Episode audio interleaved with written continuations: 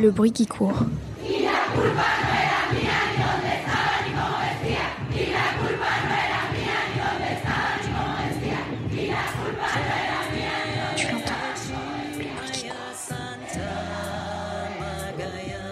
Tu l'entends La gronde des femmes.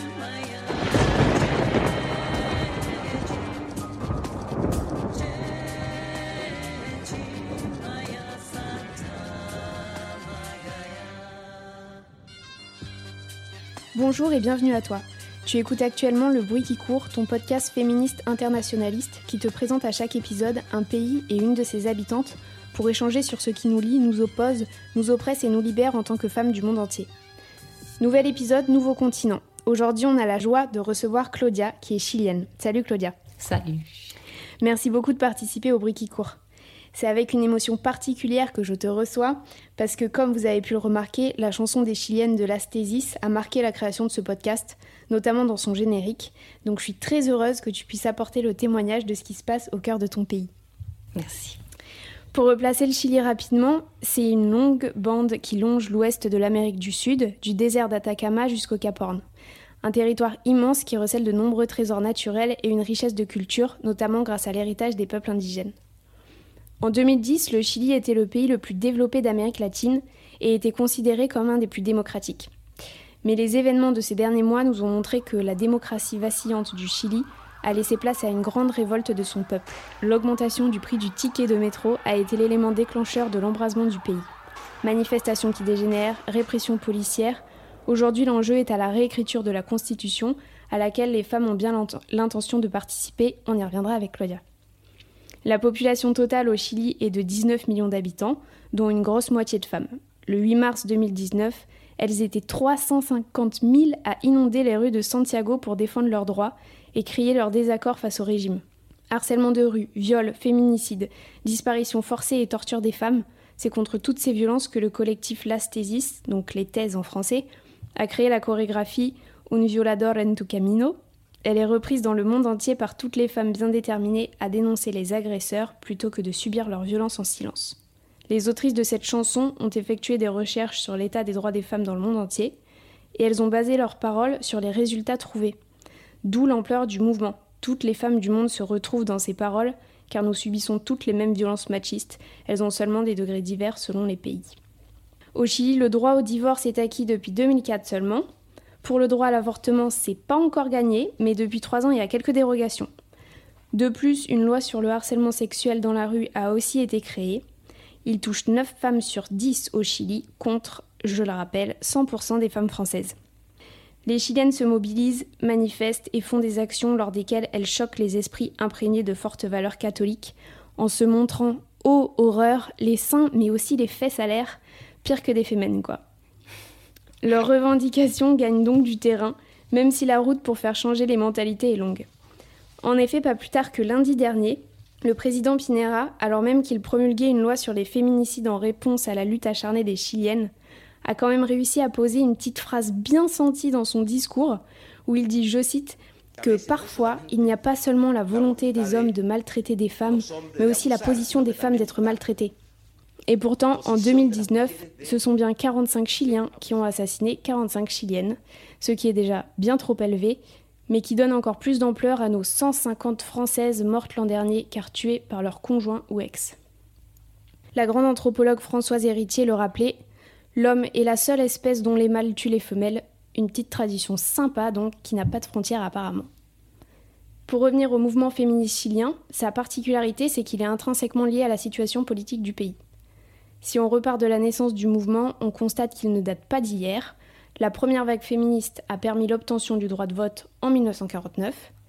La deuxième s'est constituée dans les années 80 avec pour but de renverser la dictature de Pinochet, qui arrêtait, persécutait et torturait les femmes. Ce lien entre féminisme et politique au Chili est donc tellement marqué qu'il divisera le mouvement notamment au moment de créer un nouveau régime post-dictature. Dans les années 90, les féministes sont moins visibles mais toujours actives, et elles sont prêtes à lutter à partir de 2010 pour faire valoir le combat des femmes du peuple originel mapuche et la lutte pour la préservation de l'environnement. Se développe alors un grand courant écoféministe dont on reparlera par la suite avec toi Claudia, car c'est le thème que tu as choisi d'aborder dans le bruit qui court. Alors déjà, que penses-tu de tous ces chiffres Est-ce qu'ils correspondent à ce que tu connais? Oui, oui, oui, effectivement. Donc, euh, c'est des chiffres alarmants. C'est vraiment assez grave. Ce qui se passe au Chili, mais ce qui se passe aussi dans le monde entier. Et, euh, actuellement, justement, le, mouvement féministe a fait des actions très importantes, donc euh, qui vont aller contre cette violence. Donc, justement, avant-hier à peu près, donc le président, président Piñera, comme tu as bien cité, il a, malheureusement, il a très très mal parlé. Par contre, cette loi, elle est importante. La loi qui s'appelle Gabriela, qui c'est le cas justement d'une fille qui en 2018 euh, a été euh, assassinée, Gabriela Alcaino. Elle avait 17 ans. Et euh, elle a été tuée, mais aussi sa mère. Donc c'est un garçon de 18 ans qui n'a pas supporté que cette fille le quitte et qui est venu les tuer à sa maison. Donc, des cas comme celle-ci, il y en a plein d'autres. Et euh, c'est important cette loi qui sort avec ces noms, les noms de Gabriela, parce que maintenant le féminicide ou féminicide, féminicide est considéré aussi si c'est fait par un copain, ce qui n'était pas le cas avant de la loi. C'était seulement si c'était euh, le mari, par exemple, ou un conjoint qui effectivement vit avec la personne, mais pas dans les cas de juste un copain. Donc cette loi, elle est beaucoup plus euh, extensive, elle est beaucoup plus euh, ouverte. Et donc aussi, ça permet évidemment d'aller plus loin dans, euh, dans la justice. Donc c'est très important. Oui, on sait que les Chiliennes, elles se sont euh, beaucoup soulevées euh, pour la cause des féminicides. Elles ont suivi le mouvement des, Argentines, non Nuna Menos. Nuna Menos. Nuna Menos, c'était quand même très important. C'était même avant MeToo. Et il y avait ce côté collectif, en fait. Ce n'est pas une personne, nous sommes toutes réunies pour lutter contre le féminicide. Et ça, c'est important aussi de le, de le remarquer. C'est un mouvement qui est arrivé jusqu'à jusqu'en Espagne. Et euh, donc, euh, c'est intéressant cette, euh, dynamique internationale du mouvement féministe actuellement. Et, je pense que ça nous inspire beaucoup pour continuer à lutter. Ça nous donne la force. Il y a quelque chose de l'ordre de hum, une sorte de lutte qui, qui est menée par une, une sorte d'énergie, énergie qui est constructive aussi. Hein, qui va à la rencontre, oui, qui, qui, peut être très provocatrice, provocatrice, mais qui est euh, une énergie euh, entre nous, entre nous, et puis euh, on, compte, on fait partie de cette société et on a les droits quelque part des, des, parler, des, des gueuler aussi. Et euh, toi, du coup, tu vis en France depuis 15 ans maintenant, c'est mhm. ça? Euh, Du coup, est-ce que tu te rappelles d'une situation où tu as constaté que les femmes chiliennes et les françaises étaient traitées différemment euh, quand tu es arrivée ici? Oui. Déjà, quand tu arrives, par exemple, à l'aéroport de Santiago, on te traite des mi amor. Mi amor, est-ce que vous voulez un taxi? Mi amor.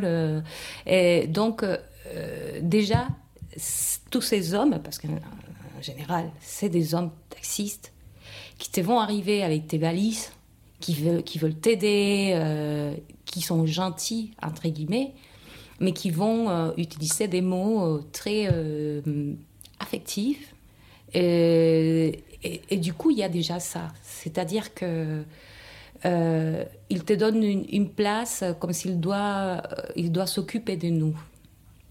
Ok, ouais, tu trouves qu'il y a un côté paternaliste là-dedans? Un côté paternaliste, mais impressionnant dans, beaucoup d'actions de, d'autres. Que, que tu ne trouves pas en France De la vie. Je ne trouve pas ça si marqué. Ok. Dans tous les cas, pas avec les hommes que j'ai rencontrés, mais, euh, mais dans, dans, des endroits comme ça qui sont publics, euh, non, moi, personne, aucun homme en tout cas, euh, que je ne connais pas, va me traiter de mi amor, euh, euh, ma belle, ma chérie, euh, ou des choses comme ça. Mais avant de se, avant d'enregistrer, on avait quand même parlé un petit peu du, harcèlement de rue. Oui. Et, tu m'avais quand même dit que ça, ça, ça t'est arrivé aussi en France. Hmm. Oui, ça m'est arrivé aussi en France, mais pas beaucoup de fois. dans tous les cas, d'une façon peut-être moins pas moins, peut-être plus violente. Hein. Je te racontais, donc, euh, j'étais, euh, j'ai sorti d'une fête avec une amie euh, à Marseille. On marchait toutes les deux très calmes, et puis d'un coup, il y a un groupe de garçons qui nous, qui nous lance une canette de bière. Donc évidemment, on a beaucoup de peur, et puis on sort en courant. Voilà. Dans ces cas-là, si je compare avec les messieurs du, de l'aéroport qui me disent mi amour, oui, c'est un peu différent. Hein. C'est un harcèlement qui est un peu différent. Et, mais on se sent quand même en danger. On n'a pas confiance. Hmm. Euh, ni d'une façon ni de l'autre. Même dans les bus, euh, ça m'est arrivé aussi qu'il y ait un homme qui, qui s'assoit à côté de moi et qui essaye de faire la conversation avec moi et je ressens quelque chose d'étrange. Je ne ressens pas, je ne me sens pas à l'aise. Je sens que c'est une conversation qui, qui va aller chercher euh, des choses intimes à moi ou, ou, la personne me demande des choses qui, voilà, qui n'ont pas lieu à ce moment-là. Quoi. C'est pas juste une information, euh, c'est un homme qui, avait, qui, veut aller plus loin. Voilà, donc oui, ça m'est arrivé aussi en France. Et euh, quel est ton, tout premier souvenir euh, quand tu étais une petite fille ou une ado ou même une adulte, lors duquel tu as compris que tu serais traitée différemment parce que tu n'étais pas un garçon?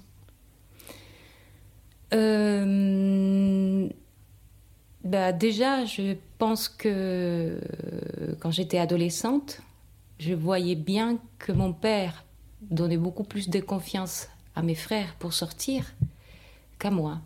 Moi, si je sortais la nuit, il fallait que je sorte avec mon frère ou simplement, euh, j'avais pas la permission. Donc, euh, je dirais que plus dans l'adolescence, j'ai commencé à sentir la crainte de mes parents euh, parce qu'en plus, j'étais quelqu'un d'assez. Je ne peux pas dire rebelle, mais j'aimais beaucoup sortir. J'aimais beaucoup avoir cette liberté, euh, aller chez les copines et rester chez elles euh, et avoir un peu mon monde à moi, quoi. Et, et ça, c'était différent pour, pour mes frères. Voilà, ils avaient beaucoup plus de liberté que moi. Donc je me suis bien battue pour l'avoir aussi. à, ce stade du, bruit qui court, en général, je demande euh, à, mon invité où en est le, mouvement féministe euh, dans le pays concerné. Bon, là, on en a déjà parlé. On, a vu que, enfin voilà, le mouvement féministe chilien, il est, il est conséquent, il est énorme. Et euh, je me demandais si, du coup, côté homme, mhm. il y avait aussi une prise de conscience, parce que quand on a un mouvement qui est une rafale comme ça sur tout un pays, il y a grande chance que vous fassiez changer les mentalités aussi côté masculin. Oui, oui, oui, complètement. Il y a un changement de, conscience, il y a un soutien des hommes aussi à, ce mouvement féministe, des pères, des frères. Euh, voilà, il y a quelque chose. Euh, maintenant, on peut parler, on peut dire, on peut parler. Et on n'est resté plus non, plus dans les silences, dans les secrets de famille. C'est des choses qui se parlent beaucoup plus facilement aujourd'hui ça reste compliqué, mais c'est euh, quelque chose qui est dans, dans, les conversations actuelles et des agressions que nous avons vécues ou des choses que pour les hommes n'ont pas de conscience que c'est des agressions. Donc euh, ça change les mentalités, ça, ça, change la vision du monde, ça change vraiment euh, l'espace aussi dans lequel on vit, la façon dans laquelle les femmes vont prendre la, place publique, la rue, ce n'est pas simplement un espace des hommes, des hommes, c'est aussi notre espace, c'est aussi l'espace des femmes. Et je pense qu'il y a beaucoup plus de conscience de ça. Et euh, hier, il y a une bonne nouvelle. Euh, parce que comme tu l'as bien dit, euh, on va écrire une nouvelle constitution. Les 26 avril, c'est les, les, référendums pour dire oui ou non, on le fait ou pas et comment. Hmm. Et, du coup, on a demandé la parité dans la commission qui va écrire cette nouvelle constitution.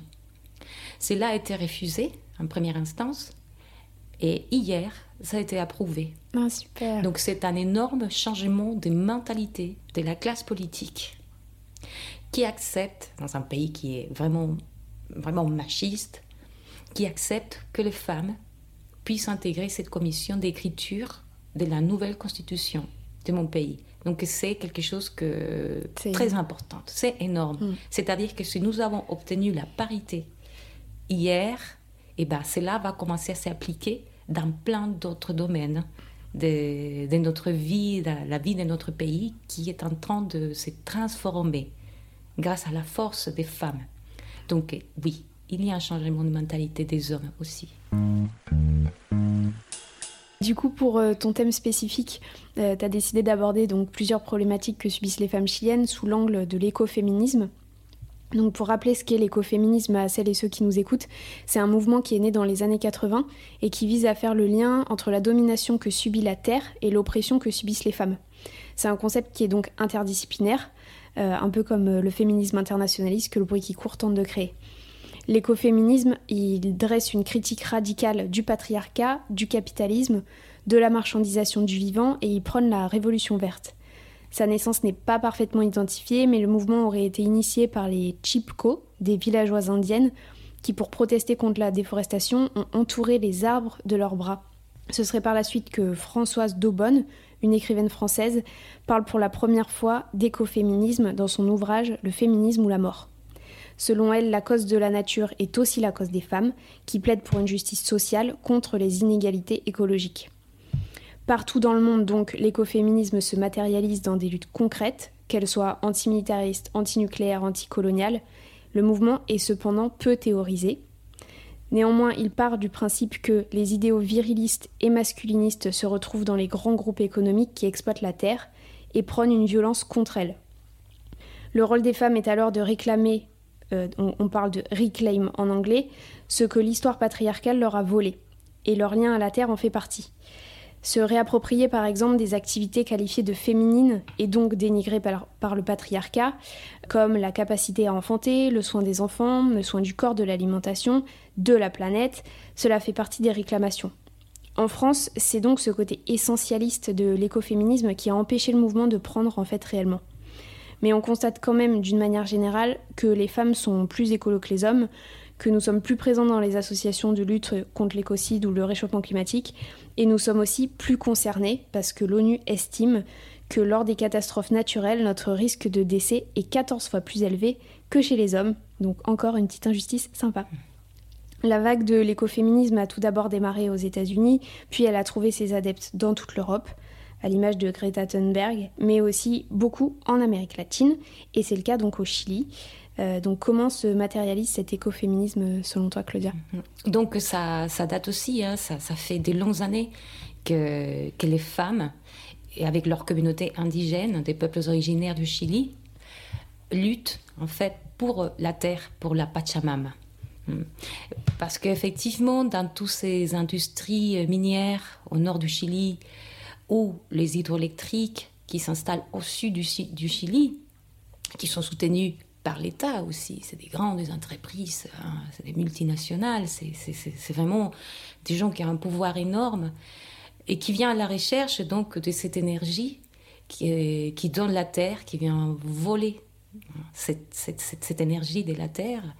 Et, c'est quelque chose impensable pour les femmes du peuple originaire.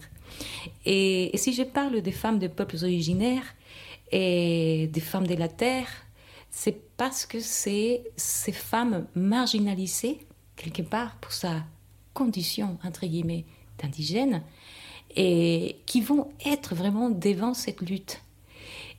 Je ne veux pas dire que les femmes métisses ne l'est pas. On l'est pas aussi, on l'est aussi d'une façon ou d'une autre. Mais ce qui est intéressant, c'est que cette lutte pour euh, les droits à notre terre. Et vient de ces personnes qui, qui étaient propriétaires de ces terres-là avant que les Espagnols arrivent. Et qui ont été exterminés dans plusieurs périodes de l'histoire de mon pays. Et, et c'est des groupes qui sont petits, des petits groupes de personnes, des communautés qui peuvent paraître petites, mais qui ont, une force mais assez incroyable pour survivre. Et c'est ces personnes-là qui vont marcher parfois des kilomètres et des kilomètres dans les déserts pour aller jusqu'à la ville et pouvoir parler avec quelqu'un euh, du gouvernement qui puisse entendre, écouter euh, euh, sa parole et, écouter comment on détruit la fleur et, la faune, par exemple au désert d'Atacama. Il y a donc Sonia Ramos, Ramos, Amelia Mamani et Herminia Tororo, Toroco, pardon, que c'est des femmes vraiment qui, ont, qui travaillent depuis les années 80 euh, pour pouvoir euh, avoir droit à l'eau, par exemple, au désert d'Atacama, qui essaie de protéger euh, les, les peu de réserves d'eau qui restent encore. Donc, c'est les mines de cuivre qui vont utiliser cette eau, qui vont polluer toute la terre avec des métaux lourds. Et du coup, tous ces terres vont devenir infertiles et les communautés sont obligées à partir pour aller dans les grandes villes. Et les grandes villes, ce n'est pas leur mode de vie.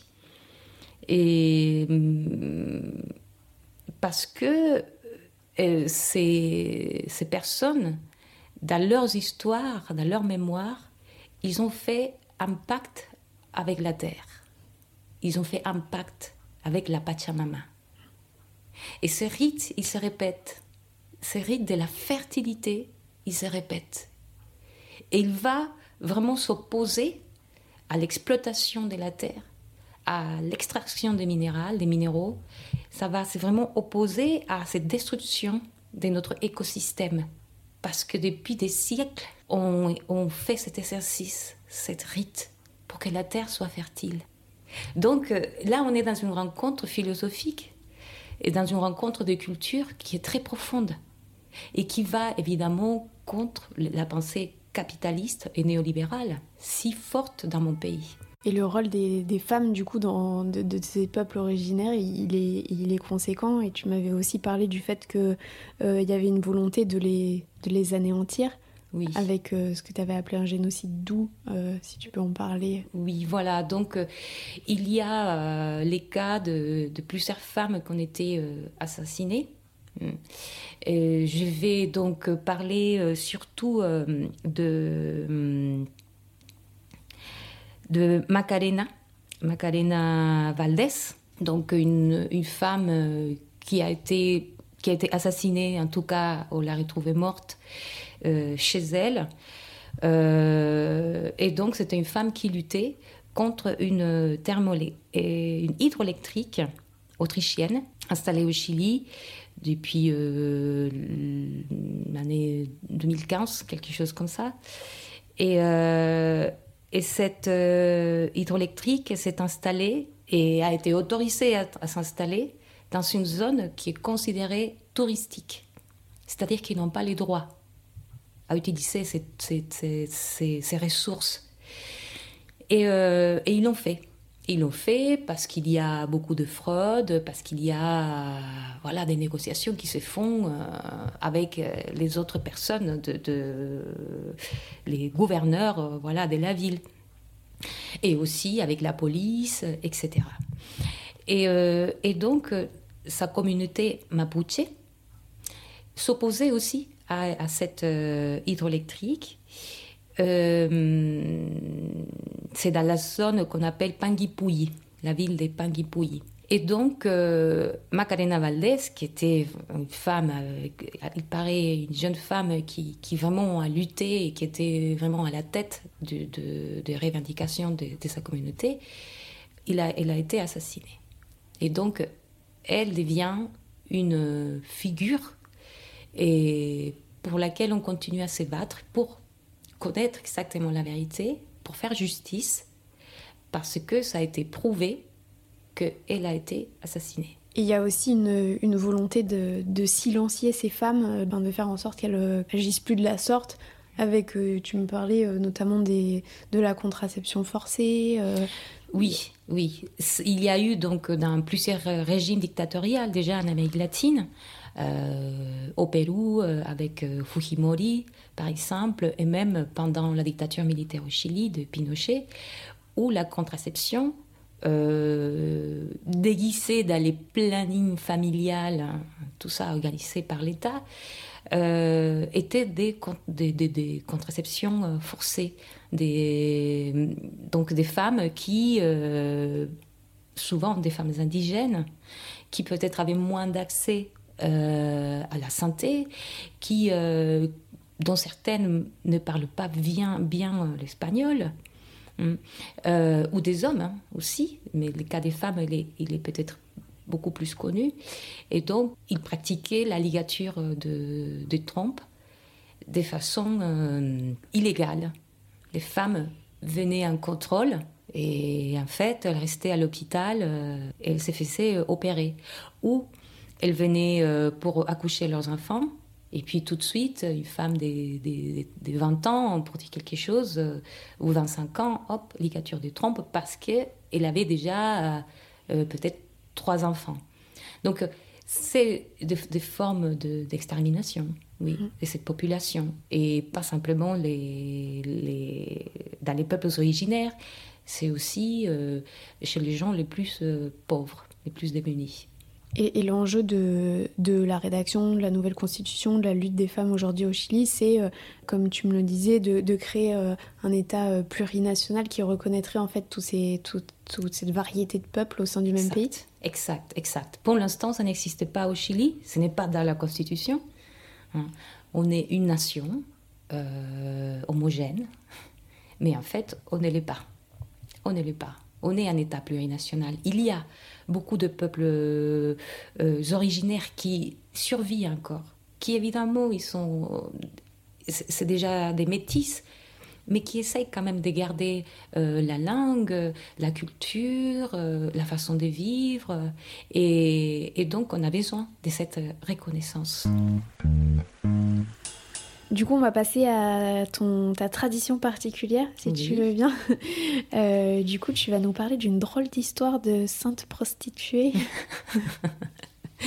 oui, donc euh, je vais parler des et la, la motitas negras. En fait, euh, quand j'étais adolescente, quand j'étais au collège, je vivais dans une ville qui s'appelle Calama. C'est au nord du Chili, un oasis en plein désert d'Atacama à côté de, de, la mine de cuivre à ciel ouvert, la plus grande du monde, qui s'appelle Chuquicamata. C'est l'or chilien, c'est vraiment ça, la base économique de, de, mon pays. Et euh, la botitas negras, euh, on entendait, voilà, c'était un peu dans, dans l'air, non? On mettait des fleurs, euh, on a le cimetière, on mettait des fleurs à la botitas negras. Ah, il nous manque d'argent, ben, on va aller demander à la botitas negras. Et on a, un problème d'amour, euh, ah, on va demander à la botitas negras un miracle pour ceci, pour cela, ou des choses comme ça, non? Et nous, on ne connaissait pas l'histoire qui était cette, cette, femme? Pour nous, c'était voilà une, une, vierge, une sainte, quelque chose comme ça. Et en fait, c'est là où, euh, où, je découvre que non, que c'est une prostituée. Que c'est une prostituée qui, euh, apparemment était très très belle et qui mettait toujours euh, des bottes noires et qu'on a retrouvée morte l'année 69 à Calama, donc dans, dans, cette ville. Et donc là, c'est un peu aussi les chocs, en fait, de sentir aussi qu'il y a cette violence, qu'il y a cette violence qui est pressante euh, et, qui est présente dans, cette ville, dans cette culture où effectivement je voyais déjà qu'il y avait beaucoup des, maisons closes, des, bordels, et que euh, cela faisait partie aussi d'une sorte de stigma, de ma ville. Hein, C'était Calama, la ville des putes. Et je découvre ça en pleine adolescence, donc ça m'a vraiment, vraiment marqué. Et il faut comprendre que Calama, donc c'est une ville qui a beaucoup grandi grâce à la mine, des, au, miné, au minéral, des cuivres. Et que quand la mine s'est construite, comme dans d'autres parties du monde, l'État et l'industrie du, cuivre décident aussi de euh, créer des maisons closes pour les travailleurs et pour tous ces hommes qui allaient venir travailler dans cette dans ce ville. Et donc, euh, ces hommes qui venaient du sud du Chili euh, se retrouvaient en plein désert, euh, dans un lieu où la vie est difficile, en travaillant dans, un endroit où c'est très dur l'extraction du cuivre. surtout les années 70, maintenant ça a changé, mais ça continue à être très dur. Et donc il y a des hommes qui viennent, mais aussi des femmes, des femmes Fallait bien leur faire plaisir. Oui, pour bien leur faire plaisir. Et qui c'est des femmes donc seules, sans famille, célibataires, euh, quelque part euh, sans rien et sans pudeur non plus? Et beaucoup de ces femmes donc qui ne trouvent pas facilement du travail ou qui viennent, même comme ces hommes, viennent travailler à la mine parce que ils, pensent qu'ils vont gagner beaucoup d'argent. Hein. Et ils imaginent un, peu, euh, voilà, un, travail, ça va être le paradis, on va avoir une maison, etc. Et ben, ils vont se rendre compte que, que c'est pas si facile que ça. Et donc, il y a beaucoup des histoires des femmes, euh, des prostituées, qui sont donc cet objet du désir et qui devient dans notre culture ensuite un objet sacré. Et je pense que cette histoire, elle parle beaucoup de la société dans laquelle j'ai grandi. Et dans ce pays qui est si hiérarchisé, qui est si. Euh, euh, où, les femmes, elle est vraiment. Euh, en tout cas, elle était, parce qu'elle ne l'est plus, mm. mais elle était au, plus bas de l'échelle. Hein. Et donc, qui passe à être objet du désir, et une fois assassinée, une fois qu'elle a payé, qu'elle a payé avec sa vie, eh bien, elle va devenir sainte. Donc, euh, j'avais pas conscience de tout ça hein, mm. quand, quand j'étais adolescente. Mais c'est une histoire qui m'a vraiment, vraiment choquée, qui m'a donné envie de partir de là, qui m'a donné envie de, de, fuir, en fait, euh, cette ville dont j'ai des souvenirs magnifiques, du désert, euh, des communautés indigènes, euh, des fêtes populaires, des fêtes religieuses, colorées, un monde magique, rempli du son, du bombo, du tambour. et à côté de ça, de sentir que, qu'en fait, on pouvait mourir. On, pouvait, euh, on n'avait pas les droits à notre corps ni à notre vie. On pouvait être assassiné. Donc ça, c'était quelque chose de très fort et que je pense que, que, que montre encore une fois ce pouvoir des hommes dans, dans, dans ma société et que l'État et quelque part l'industrie, la plus forte industrie de mon pays, a vraiment euh, collaboré euh, comme dans d'autres villes dans monde sans doute, à, à, que les hommes aient les pouvoirs, les pouvoirs euh, les, du sexe, de la sexualité, la gestion des, fluides hein, et, gestionner euh, les, spermes, mais gestionner aussi l'utérus des femmes. Mm. Donc il y a tout ça qui, qui continue à me, à me questionner dans, dans mes origines, dans ce que j'ai reçu. Même pour l'identification en tant qu'adolescente, pour t'identifier dans ce genre d'histoire, euh, soit la prostituée, soit la sainte. Euh, encore une fois, la, palette des possibles n'est pas, euh, oui. et pas très étendue. Et oui. Et pour que ton, ton corps et ton âme soient sanctifiés, il faut d'abord être tué. Donc c'est quand même très étrange, ça mm. fait peur. Hein. Et c'est le cas de, beaucoup de vierges dans, dans, nos fêtes religieuses. par exemple, la, la Virgen de la Tirana, c'est euh, l'histoire en fait d'une euh, d'une femme qui a tombé amoureuse d'un espagnol et euh, elle a trahi cet espagnol et du coup à cause de cette trahison elle a été tuée et du coup après elle a devenu vierge donc, euh, on en est encore un peu là aujourd'hui, hein, quand on voit que les, tous les, enfin, la grande partie des féminicides, c'est des hommes justement qui ont été euh, quittés par euh, des, des, femmes et qui sont rattrapés, enfin, qui, qui rattrapent ces filles-là et qui les punissent en les tuant. oui. Est-ce que, est-ce que les temps ont vraiment changé? Bonne question, mais dans tous les cas, je pense qu'on on, commence à, à faire un grand changement. J'espère et j'ai envie d'y croire à ça. à chaque mouvement féministe qui, qui, revient, qui revient avec une force euh, comme celle d'aujourd'hui, euh, je pense qu'il y a un changement des mentalités et que nous devons continuer. De toute façon, nous devons nous battre. En parlant de combat, du coup, euh, en ce moment, il y, a, il y, a des femmes en lutte dans, dans ton pays. Tu voulais présenter une initiative de femmes? Oui, l'initiative des femmes. Euh, donc, c'est pas le moment de parler encore de la stésis ou c'est déjà ça Oui, bah oui, on, peut parler, bien sûr des femmes de la stésis qui ont, qui ont changé les choses au Chili, mais dans le monde entier. Oui, et oui, c'est une initiative euh, euh, très puissante, en fait, de plusieurs collectifs des femmes. La stésis, c'est un exemple d'une grande performance qui arrive en plus dans un moment clé de cette explosion sociale dans mon pays, qui vient quelque part visibiliser euh, cette magie et cette force des femmes. Hein. Dans cette image de la femme sanctifiée, il y a mhm. aussi le fait de dire que une fois mortes, elles ont du pouvoir, le pouvoir des miracles, le pouvoir des changements. On révèle sa force euh, des sorcières et, et, cette sorte de, de, changements qu'on peut faire. Euh, comme, par des coups de magie. Bon, ce n'est pas forcément de la magie, mais c'est cette, énergie, hein, cette force féminine qui chante, qui danse, qui gueule.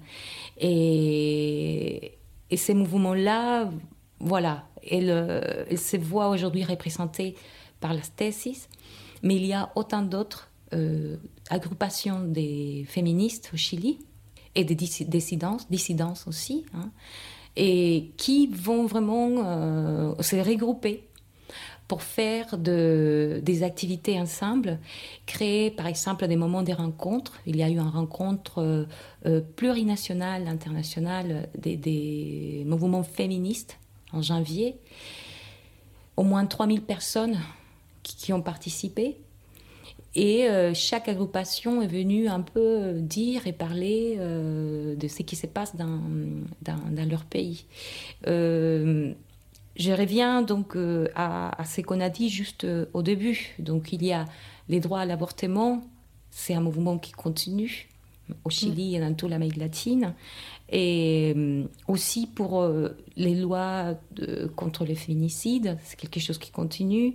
Et puis aussi la parité dans les mondes politiques. Et les femmes aujourd'hui au Chili, par exemple, euh, comme la parité avant n'avait pas été approuvée, et il y a les premiers partis politiques féministes qui s'est formés au Chili. C'est quand même unique, c'est quand même euh, impensable dans une autre époque.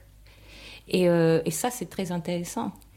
Donc, je pense que la stésis, quelque part, représente un peu cette force qu'on a en ces moments. Mais notre qualité, la qualité que nous avons dans notre lutte, c'est le fait qu'on a cette capacité à se euh, regrouper, à se rassembler en tant que femme. Donc je dirais qu'il n'y a pas un mouvement, sinon plusieurs mouvements féministes. Et c'est un féminisme vraiment très ouvert. Il n'y a pas une façon de penser les choses. Et c'est cette capacité que nous avons à dialoguer, à échanger, qui est en train de, faire les changements de mon pays. De, toutes ces pensées différentes du féminisme, qui tout d'un coup, hop, on a des, on a des objectifs communs et on essaie d'y aller vers, vers, vers, qui, vers notre lutte commune. Et euh, voilà ce que je peux dire. C'est un bel exemple de sororité réussie parce que quand on voit qu'en France, euh, les mouvements féministes se, déchirent assez rapidement euh, sur des questions, euh, je pense notamment à la question abolitionniste ou réglementariste par rapport à la prostitution, où tous les mouvements sont pas d'accord. Mhm. Enfin, c'est voilà, il y a, plein de choses qui font que les mouvements se divisent.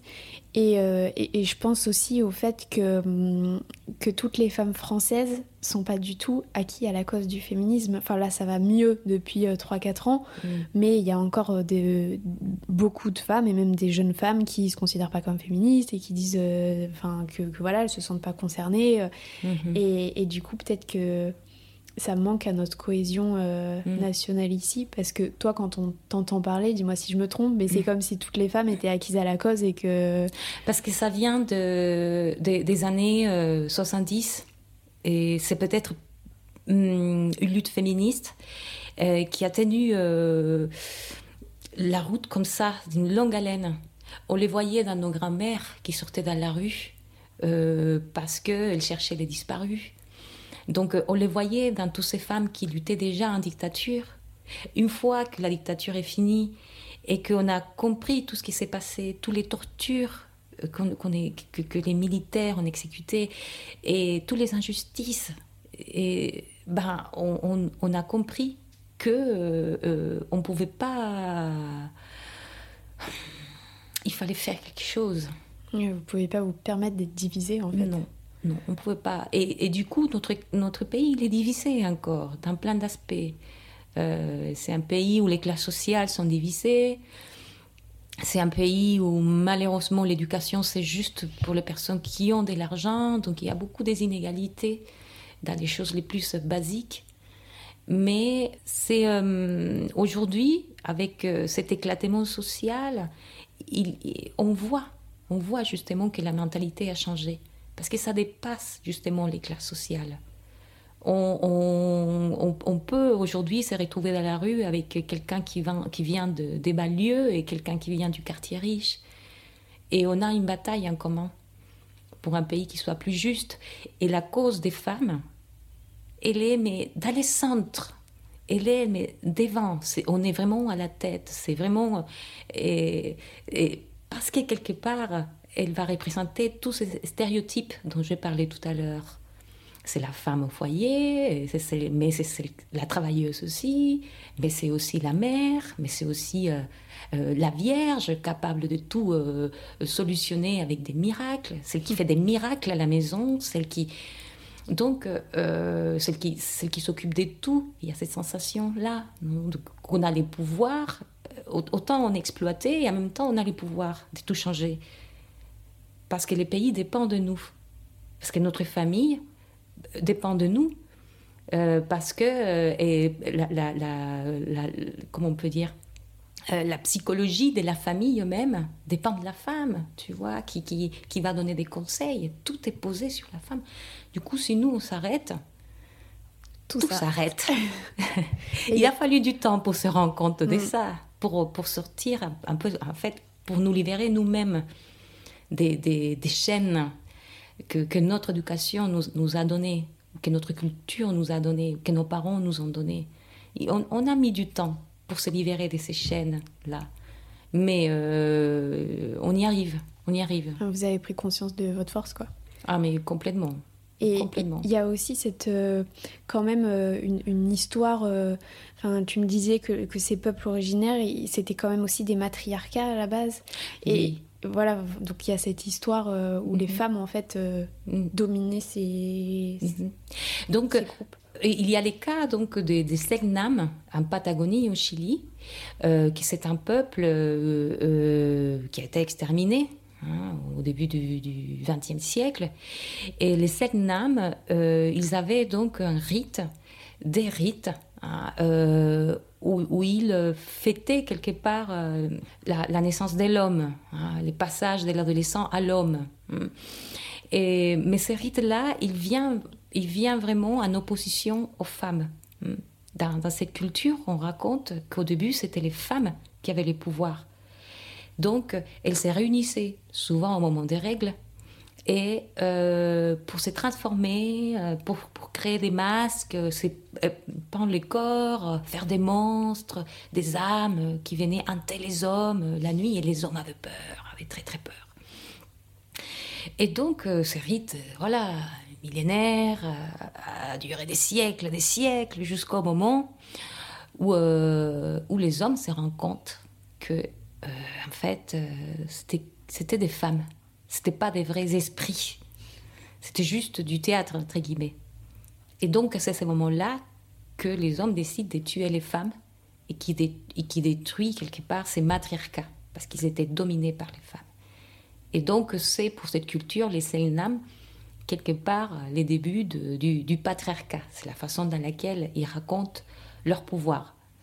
Après, c'est bien différent à ce qu'on vit, nous, euh, actuellement. Hein, et il y a des auteurs peut-être qui vont diviser les, capitalismes du patriarcat. Euh, et aujourd'hui, euh, euh, sur les ponts dans cette culture, je ne sais pas quel rapport peut avoir entre les patriarcats et les, capitalismes.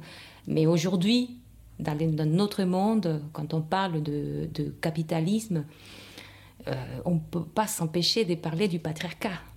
D'où mm. le fondement de l'écoféminisme. Euh, Exactement. Et la présence dans, ton pays, quoi. Exactement. Donc, euh, oui, on a, on a des racines très fortes qui, qui, qui, qui, qui renaît comme ça, qui viennent de, de, notre terre. Et, et, je reviens aussi donc à cette culture indigène, euh, à nos peuples originaires qui sont si fortes. Et il y a aussi, dans les mouvements féministes, la reconnaissance à son origine culturelle. Et euh, mon origine culturelle, que je reconnais et qui fait partie vraiment de ma famille, c'est euh, les femmes Koya, donc du nord du Chili. Et une, communauté qui a été euh, exterminée déjà au début du 19e siècle et qui, et qui a perdu cette cet euh, élément si important de notre terre que c'est l'eau. Hein, une fois que les Espagnols et ensuite les Chiliens se sont installés dans ce territoire euh, euh, proche au désert d'Atacama, la vallée des Copiapó, la rivière elle, a été complètement épuisée par, par les mines. Et c'est une histoire très très ancienne qui a exterminé ma culture je ne parle plus le quechua. J'adore cette langue. J'ai envie de l'apprendre. J'apprends petit à petit. Mais c'est la, la, langue de euh, mon arrière-grand-mère. Et en fait, on voit quelque part dans cette, euh, dans cette privatisation de l'eau dans mon pays aujourd'hui et dans la disparition de toutes ces cultures euh, millénaires on, voit euh, aussi à quel point, euh, même si nous n'avons pas vu, nous n'avons pas vécu dans les conditions qui, vivait ma grand-mère, avec, j'imagine, hein, avec des, lamas, des alpacas, et dans un paysage magnifique, en plein désert euh, ou en haut de la vallée. J'ai pas vécu ça, j'ai pas ces rapports avec les paysages, j'ai pas les mêmes rapports à la nature. Il y a à l'intérieur de moi et de ces mouvements peut-être écoféministes, cette revendication, c'est cette première graine qui est dans notre utérus, de cette première mitochondrie qui porte cette mémoire, cette vision du monde qui est vraiment beaucoup plus proche à la Terre, qui, qui, qui, qui lutte pour la Terre.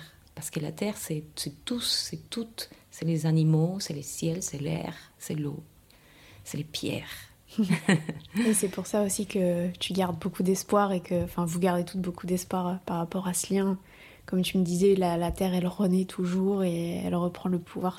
Oui. Et, ça, c'est quelque chose que nous l'avons, que nous le vivons euh, tous les années au Chili. C'est-à-dire que la Terre, elle est plus forte que nous. Euh, le Chili, c'est un pays sismique, donc il y a des tremblements de terre tous les années, parfois très très fortes, parfois des alertes tsunami. Et, donc on voit la terre, comme elle nous parle, on l'entend. On entend les rochers quand il y a un tremblement de terre, on les entend, on entend les vibrations. On sait que la terre, elle, n'est pas morte, elle est vivante, elle peut nous avaler, elle peut nous amener jusqu'au fond de, l'océan Atlantique. Ah, pardon, Pacifique. J'allais de l'autre côté. Parce qu'elle a un grand pouvoir. Je te remercie Claudia. Euh, maintenant, on va écouter une chanson d'une femme de ton pays. Qu'est-ce qu'on écoute tout de suite? Donc, euh, on, va, on va écouter euh, Pascuala Ilavaca. Et donc, c'est une chanteuse, une jeune chanteuse chilienne et métisse, parce que je sais qu'elle elle, a plein de cultures en elle et qui vit au Chili. Et donc, elle a, elle a créé une, une chanson dernièrement qui va parler de cette sororité entre les femmes surtout quand elle sort dans la rue, qu'elle se déguise, qu'elle met des petites étoiles partout, du maquillage, et qui sort pour euh, manifester. Et le titre s'appelle comment? Les titres euh, euh Compagnie la salle qu'on passe. Ok, je te remercie Claudia, merci beaucoup d'avoir pris le temps de partager tout ça avec nous. Et euh, merci à vous d'avoir écouté. Je vous dis à bientôt pour qu'on entende ensemble le bruit qui court. Merci beaucoup